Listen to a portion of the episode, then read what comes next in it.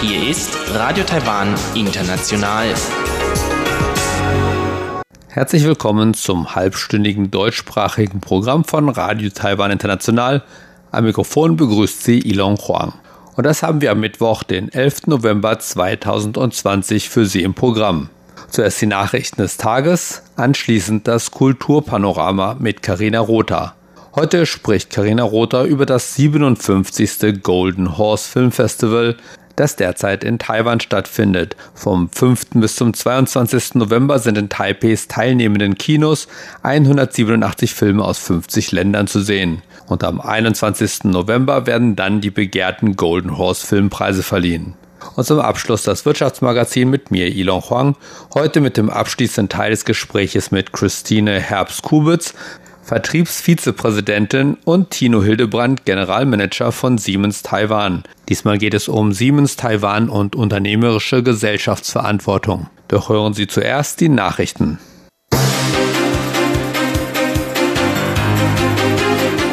Sie hören die Tagesnachrichten von Radio Taiwan International. Zunächst die Schlagzeilen. Joe Bidens mögliche Taiwan-Politik steht im Mittelpunkt einer chinesischen Pressekonferenz. Der jährliche Dialog zwischen Taiwan und der EU über digitale Wirtschaft findet im Dezember statt.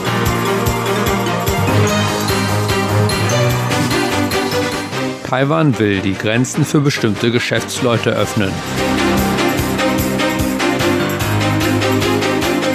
Und nun die Meldungen im Einzelnen. Peking ist besorgt darüber, wie der designierte US-Präsident Joe Biden mit Taiwan umgehen wird. Dies zeigte sich am Mittwoch bei einer Pressekonferenz des chinesischen Taiwan-Büros des chinesischen Staatsrats. Die Sprecherin des Büros Du Fonglien sagte, sie hoffe, dass die US-Regierung verstehen werde, dass die Taiwan-Frage eine hochsensible Angelegenheit sei. Sie hoffe, dass die USA an ihrem Ein-China-Prinzip und den drei Kommuniqués, die zwischen den USA und China unterzeichnet wurden, festhalten werden. Zhu wies auch darauf hin, dass Peking jeden militärischen Austausch zwischen den USA und Taiwan ablehne. Dies war eine Reaktion auf die Nachricht, dass Sondereinsatzkräfte der US Marines am 9. November nach Taiwan kamen, um Taiwans Marines auszubilden. Außerdem wies Zhu auf den bevorstehenden Wirtschaftsdialog zwischen Washington und Taiwan hin, der vom US-Unterstaatssekretär für Wirtschaftswachstum, Energie und Umwelt Keith Craig ab dem 20. November geleitet werden soll. Dazu erklärte Zhu, Peking lehne jeden offiziellen Austausch zwischen USA und der Region Taiwan ab. Der zweite Dialog zwischen Taiwan und der Europäischen Union über die digitale Wirtschaft soll im Dezember stattfinden. Das teilte Taiwans Landesentwicklungskommission am Dienstag mit. Allerdings werde der Dialog aufgrund von Reisebeschränkungen wegen der Covid-19-Pandemie in virtueller Form stattfinden, erklärte die Kommission. Der jährliche Dialog wurde im vergangenen Jahr ins Leben gerufen, um den Austausch zwischen Taiwan und der EU im Bereich der digitalen Wirtschaft zu fördern. Ursprünglich sollte der diesjährige Dialog im Juni in Taipei stattfinden, wurde aber wegen der Pandemie verschoben, sagte der stellvertretende Minister der Landesentwicklungskommission Yo Jianhua. Daher hätten sich die beiden Seiten kürzlich darauf geeinigt, das Treffen im nächsten Monat virtuell abzuhalten, wobei das genaue Datum noch bekannt gegeben werden müsse, führte Jo aus. Der bevorstehende Dialog werde sich unter anderem auf Fragen der allgemeinen Digitalpolitik, Datenökonomie, Zertifizierung der Informationssicherheit, künstliche Intelligenz und Blockchain konzentrieren. Taiwan bereitet sich darauf vor, in bestimmten Fällen seine Grenzen für ausländische Geschäftsleute zu öffnen. Das erklärten am Dienstag mehrere Regierungsmitglieder. So erklärte Taiwans Wirtschaftsministerin Wang Meihua, dass das Epidemie-Kommandozentrum die Einreise von Vertretern eines ausländischen Elektronikherstellers genehmigt habe. Die Vertreter möchten sich drei Tage lang in Taiwan aufhalten, um die Möglichkeit zu prüfen, in dem Land zu investieren. Sie müssen vor ihrer Reise nach Taiwan negativ auf Covid-19 getestet werden und werden dann bei ihrer Ankunft von der Quarantäne befreit. Am Mittwoch erklärte Premierminister Su Jing-Zhang, dass strenge Grenzkontrollen, die Covid-19 fernhalten sollen, zwar bestehen bleiben werden, Taiwan jedoch nicht auf eine gewisse Interaktion mit der Außenwelt verzichten könne. Su sagte, dass infolgedessen mehr ausländische Geschäftsleute einreisen dürfen, vorausgesetzt, dass ihre Einreise keine Auswirkungen auf die Gesundheit und Sicherheit von Taiwans Bevölkerung habe. Am Mittwochmorgen erklärte Gesundheitsminister Chen Shih-chung, wie die Regierung sicherstellen wolle, dass die Einreise ausländischer Geschäftsleute die öffentliche Gesundheit nicht beeinträchtigt.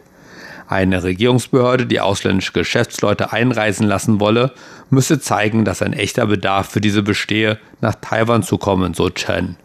Sie müsse dem Epidemie-Kommandozentrum außerdem einen Plan vorlegen, aus dem hervorgehe, wie sie eine Ausbreitung von Covid-19 während des Aufenthalts der ausländischen Geschäftsleute in Taiwan verhindern will.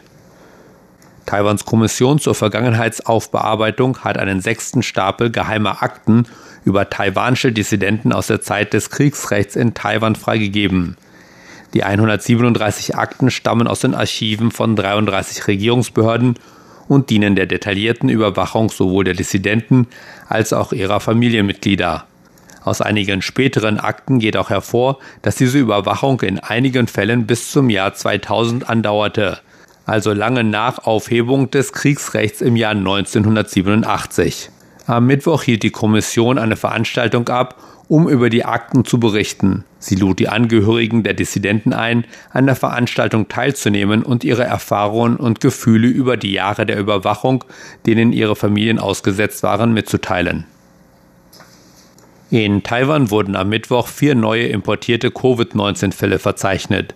Damit steigt die Gesamtzahl der Fälle, die Taiwan bisher zu verzeichnen hat, auf 584. Drei der neuen Patienten sind indonesische Frauen, die am 28. Oktober zur Arbeit nach Taiwan kamen. Sie wurden in der Quarantäne positiv auf Covid-19 getestet. Bei dem anderen neuen Patienten handelt es sich um einen Belizianer, der am 24. Oktober geschäftlich nach Taiwan kam. Er hatte bis zum 31. Oktober keine Symptome und überwachte seinen Gesundheitszustand auch nach Ablauf der Quarantänezeit. Die taiwanische Firma, mit der er geschäftlich zu tun hat, bat ihn, sich noch einmal testen zu lassen. Dieser Test kam am 10. November positiv zurück.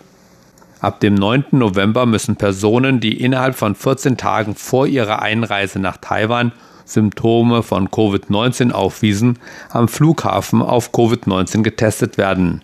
Anschließend müssen sie an ausgewiesenen Quarantäneorten auf die Testergebnisse warten. Sie müssen zweimal negativ getestet werden und die Zustimmung eines Arztes haben, um ihre Quarantänezeit zu Hause oder in einem ausgewiesenen Hotel vorzuführen. Kommen wir zur Börse.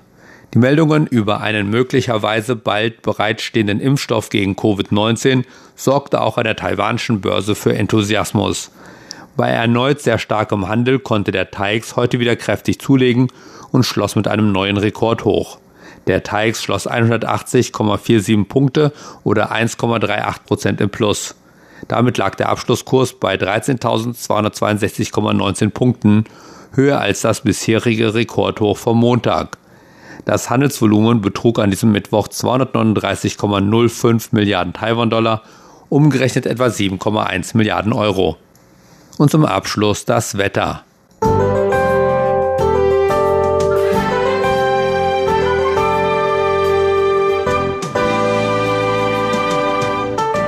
Im Norden und Nordosten des Landes war es bei leicht höheren Temperaturen als noch am Vortag am Mittwoch wieder stark bewölkt mit gelegentlichen Regenfällen. Im Rest des Landes war es heiter bis wolkig und es blieb trocken. Die Höchsttemperaturen lagen im Norden und Osten bei knapp 25 Grad, während die Temperaturen in Südtaiwan bis zu 30 Grad erreichten. Und nun die Vorhersage für morgen, Donnerstag, den 12. November 2020. Saisonale Nordostwinde und die Feuchtigkeit des Tropensturms Swamko sorgen im Norden und Nordosten Taiwans weiterhin für starke Bewölkung und Regen. Die anderen Teile Taiwans bleiben davon eher unberührt, wodurch es weiter heiter bis wolkig und überwiegend trocken bleibt.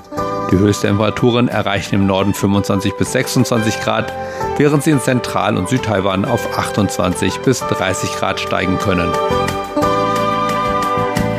Das waren die Nachrichten des heutigen Tages. Weiter geht es nun mit dem Programm für Mittwoch, den 11. November 2020. Weiter geht es nun mit dem Kulturpanorama und Karina Rotha. Heute geht Karina Rotha auf das 57. Golden Horse Film Festival ein, das derzeit in Taiwan stattfindet. Kultur auf RTI. Das Golden Horse Film Festival ist seit fast 60 Jahren die Institution in Taiwans Filmlandschaft. Taiwanische Film- und Dokumentarfilme, die dort ihre Premiere feiern, landen mit der größten Wahrscheinlichkeit auch auf internationalen Filmfestivals und schaffen es vielleicht sogar in die Kinos im Westen. Der Filmpreis des Golden Horse ist ein Siegel für hochwertiges chinesischsprachiges Kino und wer Filme aus Taiwan kennt und mag, wird feststellen, dass die eigenen Favoriten in der Regel für ein goldenes Pferd nominiert worden waren. Derzeit findet das 57. Golden Horse Film Festival in Taipei statt. Vom 4. bis zum 22. November sind 187 Filme aus 50 Ländern zu sehen und am 21. November werden die begehrten Filmpreise verliehen. Im Kulturpanorama stellen wir heute die fünf Nominierungen für den besten Film vor.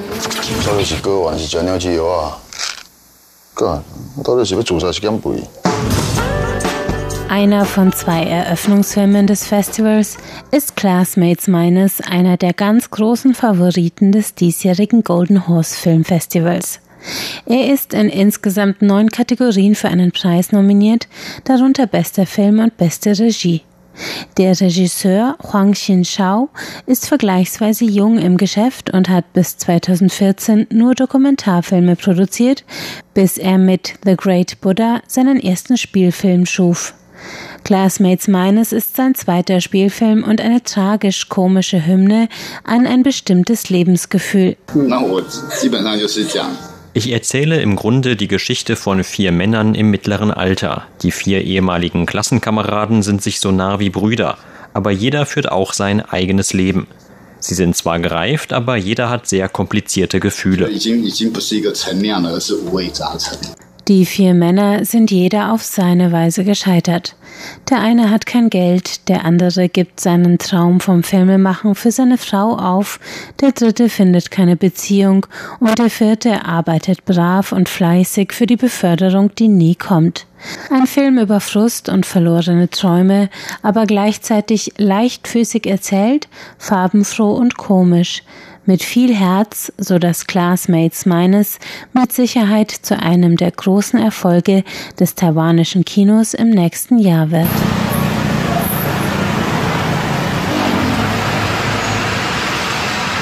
Eine abendliche Straße in Thailand. Autos fahren vorbei, zwei Männer sitzen sich in einem Imbiss gegenüber und löffeln schweigend ihre Suppe.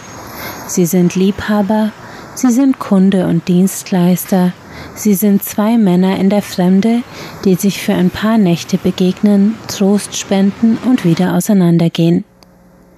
Die Szene stammt aus dem Film Days des taiwanischen Regisseurs Tsai Ming Liang, der ebenfalls einer von fünf Nominierten für den Preis bester Film ist. Days hatte seine Premiere bereits, und zwar auf der Berlinale im Februar, wo er den Teddy Filmpreis für den besten LGBT-Film gewonnen hat.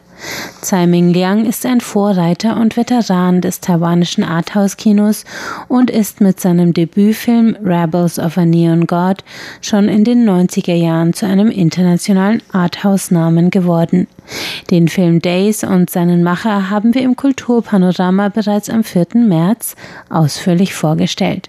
Tsai, dessen Filme in ihrer Langsamkeit und ihrem Realismus oft halb dokumentarisch anmuten, hat den Stoff für den Film aus der Krankheit seines langjährigen Freundes und regelmäßigen Hauptdarstellers Li Kangsheng und einer zufälligen Begegnung mit dem laotischen Wanderarbeiter Anung in Thailand, der zu seiner zweiten Hauptperson wurde, entwickelt. Tsai sagt, Egal in welcher Ecke der Welt du bist, du führst immer nur dein eigenes Leben. Wie können wir in dieser tiefen Einsamkeit Trost finden? Mit dieser Frage entstand aus den beiden Geschichten ein einziger Film. Tsai Ming Liang hat für Days auch eine Nominierung in der Kategorie Beste Regie und Beste Soundeffekte erhalten. Ein weiterer Bewerber um den Preis Bester Film ist My Missing Valentines.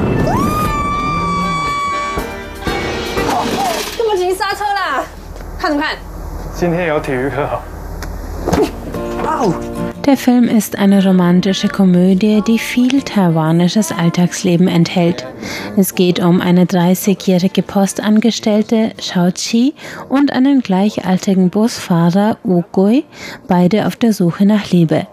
Die beiden haben ein entgegengesetztes Lebenstempo, aber für sie steht kurz die Zeit still in einer Sequenz, für die die Taipeier Innenstadt in der Bewegung eingefroren wurde und die aufwendig aus der Luft gefilmt werden musste, berichtet Regisseur und Drehbuchautor Chen Yuxuan.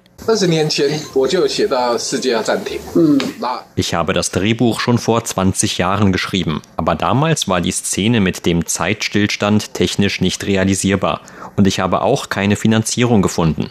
Also habe ich das Drehbuch ins Bücherregal verbannt.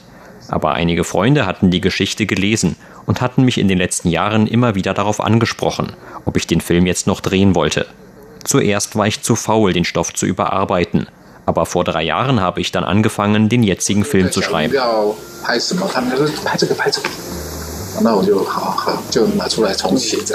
Chen Yuxuan, der für seine heiteren Komödien bekannt ist, hat mit My Missing Valentines einen Kinoerfolg geschaffen, der bereits seit vier Wochen in Taiwans Kinos läuft. Chen Yuxuan hat er außerdem insgesamt neun Nominierungen eingebracht, darunter für die beste Regie und das beste Drehbuch. Ebenfalls nominiert ist der Film Dear Tenant von Chen Yujie. Dear Tenant, lieber Untermieter, erzählt die Geschichte einer Familie, die keine ist. Im Zentrum steht ein vaterloser Junge und seine Großmutter, die von ihrem Untermieter umsorgt und finanziell unterstützt werden. Der neunjährige Junge nennt den Mann seinen Papa und weiß selbst nicht warum. Erst als das Jugendamt einschreiten will, um sie zu trennen, wird der Untermieter gezwungen, seine Liebesbeziehung zum verstorbenen Vater des Jungen offenzulegen. Ganz großes Gefühlskino, das eindrücklich vor Augen führt, was es für sich nahestehende Menschen bedeutet, wenn eine Form der Liebe nicht sagbar ist. Es ist Regisseur Chen Yujies fünfter Langfilm, aber der erste mit einem LGBT-Thema. 呃，我们关心的主要是家这个这件事情。那虽然说男主角是同志，没有错，那它里面有。Unser Thema ist die Familie. Die Hauptfigur ist zwar schwul, aber das ist nur eine Facette. Ich begann den Film zu machen, als mit der Ehegleichstellung 2018 die Debatten aufkamen, wie Familie neu definiert werden könnte. Ich hatte das Gefühl, dass es kein gemeinsames Verständnis mehr von Liebe und Familie gab und dass manche Leute Angst hatten vor dem, was für andere Normalität war.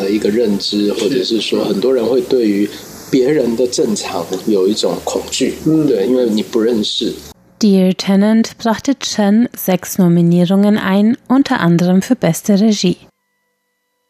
Der fünfte und letzte Kandidat für den besten Film ist Chan King Longs Film Handrolled Cigarette. Der Hongkonger ist der einzige Regisseur ohne taiwanische Wurzeln in dieser Liste.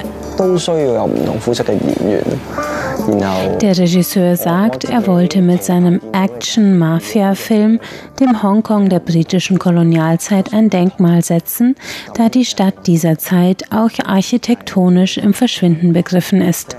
Chans Regiedebüt ist der Abschlussfilm des diesjährigen Golden Horse Film Festivals und ein Golden Horse Preisanwärter in sieben Kategorien.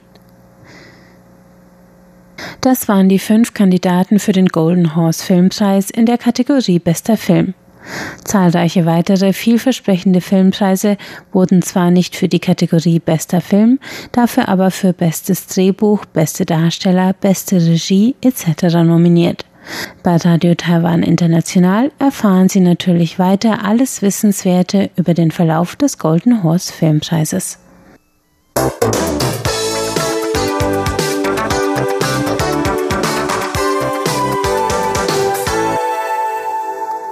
Das war Karina Rother und das Kulturpanorama.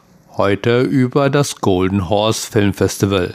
Weiter geht es nun mit dem Wirtschaftsmagazin und dem abschließenden Teil des Gespräches mit Siemens Taiwan.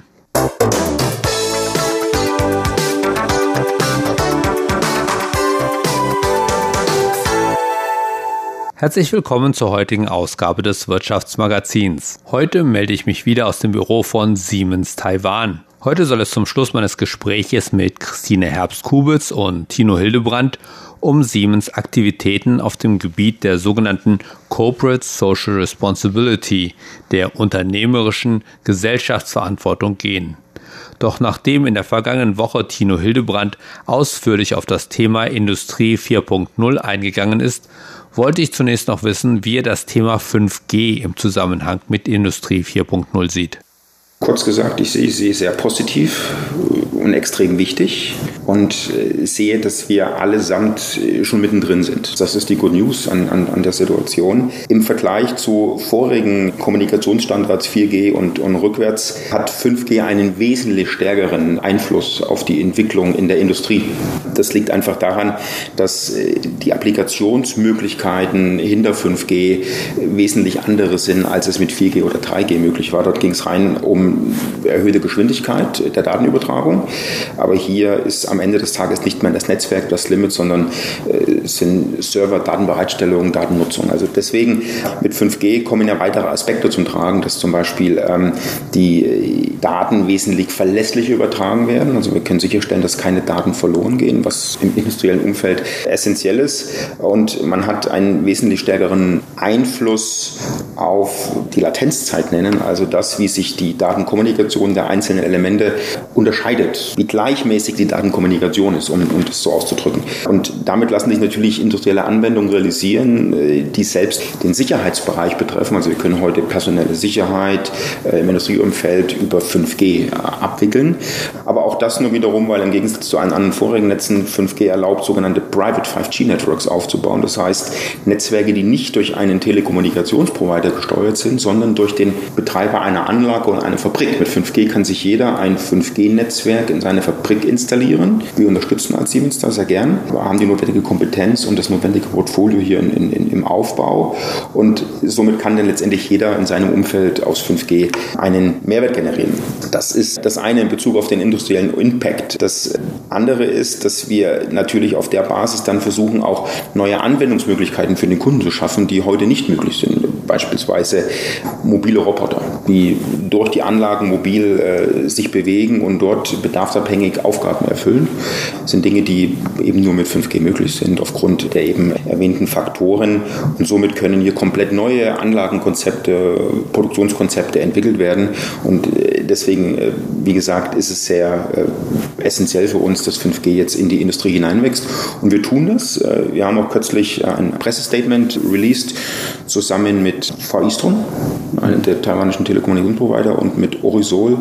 Orisol ist, stellt Maschinen zur Schuhproduktion her und wir haben die Maschinen mit 5G an die Cloud angebunden und dann mit dem vorher erwähnten Mindsphere-Konzept komplett neue Wartungs-, Service- und Betriebskonzepte für Maschinen entwickelt. Und das heißt jetzt, am Ende des Tages tun wir nichts anderes, wie all diese Technologien verbinden. Und mit 5G kriegen wir wesentlich mehr, wesentlich korrektere Daten in die Cloud, können dort wesentlich mehr Daten analysieren und auf der Basis wesentlich bessere Vorhersagen, Optimierungen für unsere Kunden treffen. Und deswegen äh, ist letztendlich 5G eines der wesentlichen, wie wir das so schön nennen, Enabler, um Industrie 4.0 in den, äh, sag ich mal, den nächsten Level zu heben. Und insgesamt, wie sehen Sie die Situation in Taiwan? Jetzt sind Sie da sehr flächendeckend schon erfolgreich, sage ich mal, mit der Zusammenarbeit mit Firmen, beziehungsweise haben Sie da schon sehr viele Partner hier vor Ort? Ja, auch versucht, jetzt zu allen Punkten immer entsprechend Erfolgsgeschichten mitzubringen, ne? beispielsweise die, die Produktion oder die Optimierung der Produktion für das Maskenmaterial oder das neue Maschinenkonzepte auf Basis 5G und, und IoT. Ein anderes Beispiel ist das, was ich anfangs erwähnt habe, diese Kombination der virtuellen und reellen Welt, des mhm. digitalen Zwillings und, und dessen Vorteile haben wir eingesetzt, um ein neues Maskenkonzept für die Produktion, schnellere Produktion von Masken im Rahmen der aktuellen erhöhten Anforderungen herbeizuführen und dem Kunden zu helfen, die Definition und Herstellung der Maskenproduktion Produktionsmaschinen, um ein erhebliches zu reduzieren. Und hier hat eben geholfen, dass wir die Maschine in einer virtuellen Welt testen und designen konnten und dann erst produzieren. Das heißt, hat sehr viel Zeitaufwand reduziert. Und das tun wir in vielen Aspekten in Taiwan. Also wir sind letztendlich mit Kunden in jeglichen Branchen unterwegs. Sind es die großen Enterprises und teilweise auch den, den traditionellen Industrien wie Stahl und Chemie, neue Technologien wie Electronic und Semiconductor, aber auch äh, Maschinenbauer oder mittelgroße äh, Unternehmen, die versuchen für sich selbst oder für deren Kunden auf Basis dieser neuen Anwendungsmöglichkeiten äh, Vorteile zu verschaffen. Mit all denen arbeiten wir und versuchen sowohl durch den Einsatz der Technologie, aber auch durch den Know-how-Transfer die taiwanischen Firmen zu befähigen, das zum eigenen Vorteil zu bringen.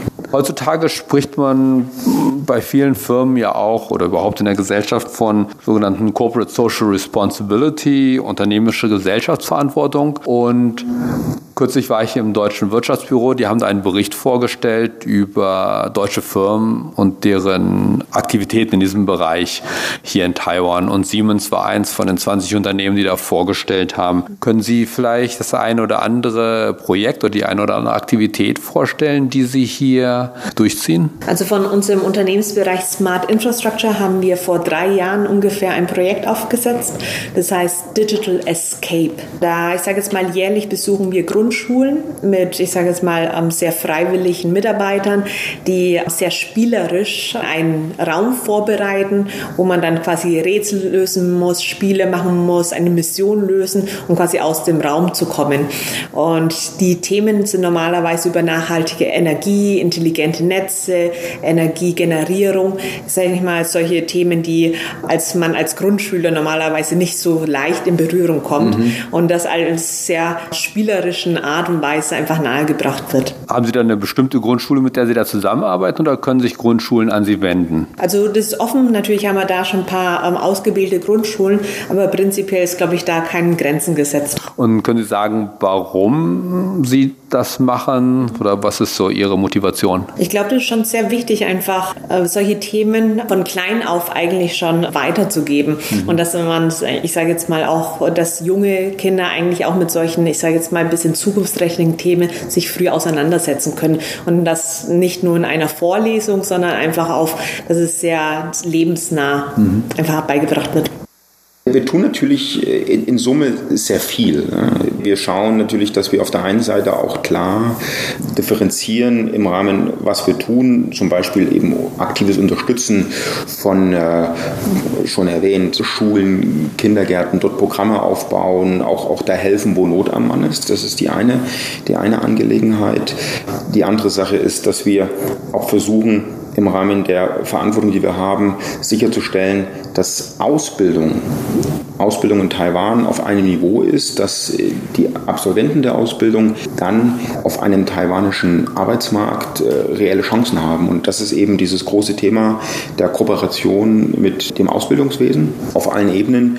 Und hier sind wir, sind wir sehr stark aktiv. Wir haben verschiedene Trainingsprogramme in Taiwan etabliert. Wir haben eine hohe Anzahl von taiwanischen Lehrern und Professoren erst in Deutschland, das machen wir seit 2014 in Deutschland, vorausgebildet, den sogenannten Trained Trainer kommen dann zurück, durchlaufen hier nochmal verschiedene Trainings äh, bei uns, äh, Siemens in Taiwan, und gehen dann zurück an die äh, Schulen, Universitäten, um dort diese Trainingsprogramme auszurollen und wie gesagt dann Schüler und Studenten auf ein derartiges Ausbildungslevel zu heben und dann letztendlich auch vorzubereiten für den, für den Arbeitsmarkt. Also das ist für uns ein, ein sehr wichtiges Thema, um sicherzustellen, dass der hohe Anspruch Taiwans im industriellen Sektor eines der, wenn nicht das Leading Country zu sein, ähm, gerecht werden kann. Und äh, das tun wir auch in sehr, sehr enger Abstimmung mit den lokalen Behörden, Ausbildungsministerium des, des Landes als auch der Städte.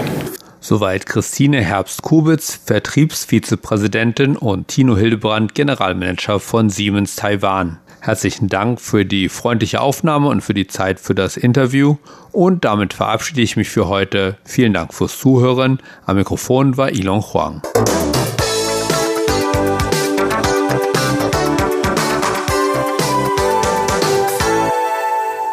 Und das war es auch schon wieder in deutscher Sprache von Radio Taiwan International. Heute am Mittwoch, den 11. November 2020. Vielen Dank fürs Zuhören. Bis zum nächsten Mal bei